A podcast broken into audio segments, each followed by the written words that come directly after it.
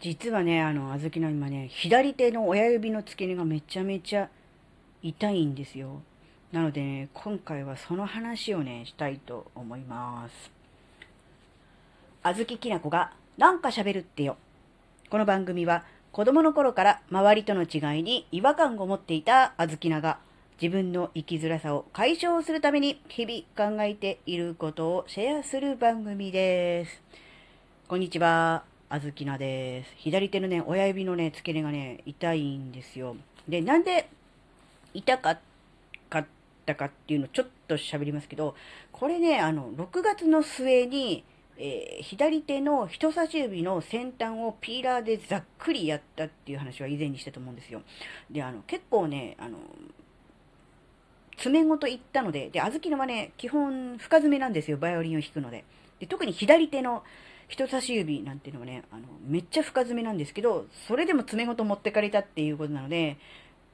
ピーラーの割には結構持ってかれたなっていう、そういう感じなんですよ。で、その、ピーラーでやってしまった左手の、人差し指の先端部分はもう治って全然復活して、えー、へこんでえぐれてた部分も元に戻って問題なくバイオリンも弾けてるわけですが、そこの、なんだ、先っぽが痛いというね、やってしまった時に、どうしてもね、こう、日常生活で、こう、左手の人差し指って意外とあの、使うんですよ。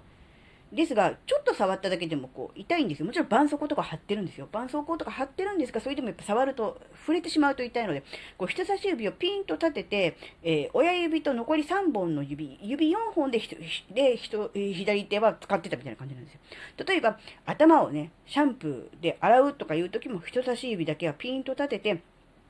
それで、えー、右手と、あとひど、えー、左手の4本の指で洗うみたいな感じでやっていたところ、えー左手の人差し指の根元、人差し指の根元ですよ。そこがやっぱこうずっとこうピーンと張っているんで、ここに力入れてますよね。なのでちょっと軽い筋肉痛みたいな感じになって、だるい感じになったんですよ。で、ああ、そういうことかと。人差し指をずっとこうピーンと入れて力入れて緊張させてるから、あの、疲れたのねって、普段使わない筋肉を使って、こうだるい感じになってるのねって思ってて、で、それはそれでよかったんですよ。で、そうこうしてるうちに、そのだるさも取れまして、治ったなっていう感じで、よかったなって思ってたんですけど、今度そしたら、親指の付け根が本当に痛いんですよ。で、どのくらい痛いかっていうと、あの親指の付け根をグッて力を入れるじゃないですか。例えば、うん、ペットボトルの蓋を開けるためにこう、ペットボトルを支えるじゃないですか、左手で。で、右手で蓋開けるし、その時にもう痛くて支えられないとかいうぐらいに痛いかったりとか、あとトイレ行く時にこう、ズボンとか下ろすじゃないですか。その時に親指をこう、なんだろウエストの部分に入れて、で、下げますよね。そうするともうその段階でもう痛いと。だからもう親指を入れずに、ちょっと手首をひねって、えー、人差し指、中指、薬指、小指の4本の方で、ぐっと、ズボンを下げるというような感じにしてたんね。多分それやりすぎると今度手首ひねってるので、今度手首が痛くなるんじゃないかなって思うんですが、そういう感じで、親指の付け根が痛いんですよ。で、なんで親指の付け根痛くなったかなって思ってたんですよ。で、最初はその人差し指の先端を、え怪我したのが原因で、だんだんだんだん負担がね、えー、別の場所に移動してきて痛くなったのかなって思ってたんですが、実はここに来てそれ違うかもって思ったんですよ。えーとですね、あずきのが持ってるこの人差し指、あ親指のせあの根元痛い原因は、多分ですけど、バイオリンでポジションが上の方高い方の音を弾く練習をね、今ちょっと曲で出てくるのでしてるんですけど、それで不自然な形で手首をひねって、こう、ることで、そこに負荷がかかっているかなってちょっと思ったんですよ。あの、上の方のポジションを弾くためにはですね、あの、親指で、そのネックっていう、その、バイオリンの、をのところをこう親指でちょっと支えながら指を思いっきり伸ばすんですよ。で、小豆の手がちっちゃいので、え弦をに届かせるためには相当ひねって、相当指をこうグッと伸ばさないと届いてくれないんですよ。で、音程はもうこの音はここの部分を押さないとこの音出ないっていうのあるので、手が小さかろうが、指が短かろうが、結局伸ばしてそこの部分を押さえないとその音程は出ないので、もう無理やりひねって、伸ばして、ガッてこう押さえるわけですよ。それを、結構あの、根詰めて、うん、集中してやっていたら、多分それで変なひねりが加わったんでしょう。普段やらない普段日常生活だったら絶対やらないポーズです。そしてその、普段やらないポーズで結構こう、ね、無理し、無理してというかこう、長時間そのポーズをとっていたので、まあそれで痛めたのではないかと思って、今そのハイポジション、高いポジションが出る曲の練習は今のとこは、あの、お休みというか、ストップはしてるんですけど、で、うん、いろいろね、この、親指の付け根が痛いという、そういうことでね、いろいろ調べていくうちに、なんかね、ちょっと出てきたのが、どうやらね、あの、更年期の女性はですね、指が痛くなりがちみたいなこと書いてあって、え、更年期と指の、ね、手の指の痛さ、どう関係あんのって思ったらですね、ざっくり言うと、あの、女性ホルモンが減るんですね。で、女性ホルモンが減ることにより、その関節の、何、間にあるそういう何、軟骨部分もすり減ってくるというか、劣化、何、衰えてくるというか、そういうことで、結局骨と骨が直に、なんていうんです、接触する。そういうことにより痛みを感じやすくなるというようなことをね、書いてありました。なので、あの、なんだろう。いろいろね、こう、更年期になり女性ホルモンが減ることによる弊害っていろいろ言われていますよね。言われてるんですが、もう全く関係なさそうな、そんなところにまで影響してるんだなって思った時に、やっぱりあの、きちんとそういう知識と意識を持って、あの対処してないと、やっぱりあのなんだろうな、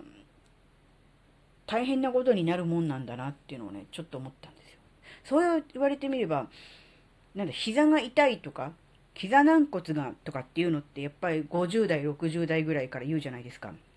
あれも結局同じことで結局その関節と関節の、その、まあ、いわゆるこう軟骨とか、あるいは潤滑するものが、まあ、減ったり、あるいはこうね、あの、すり減ったり、あるいは元々の量がこうだんだんホルモンの関係で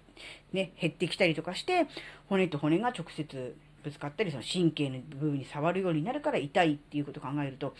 もう、なんだ、指とか手とかはもちろん普段動かすからその分頻度はあるでしょうけども、もうあらゆる部分、体のあらゆる関節がそういうことになってるってことじゃないですか。っ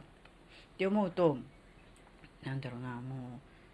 トレーニングで鍛える、これ以上、うん、衰えないために、筋肉を衰えないためにトレーニングで鍛えるっていう部分も大事だし、あとはやっぱりそういうすり減ってしまう軟骨とかこの関節部分を、うん、どうやって、うん、いたわるか、負荷をかけないかっていう、そっちの方も考えなきゃいけないんだなって思った時に、いや、またこれまた、うん、ね、なかなかこう大変な、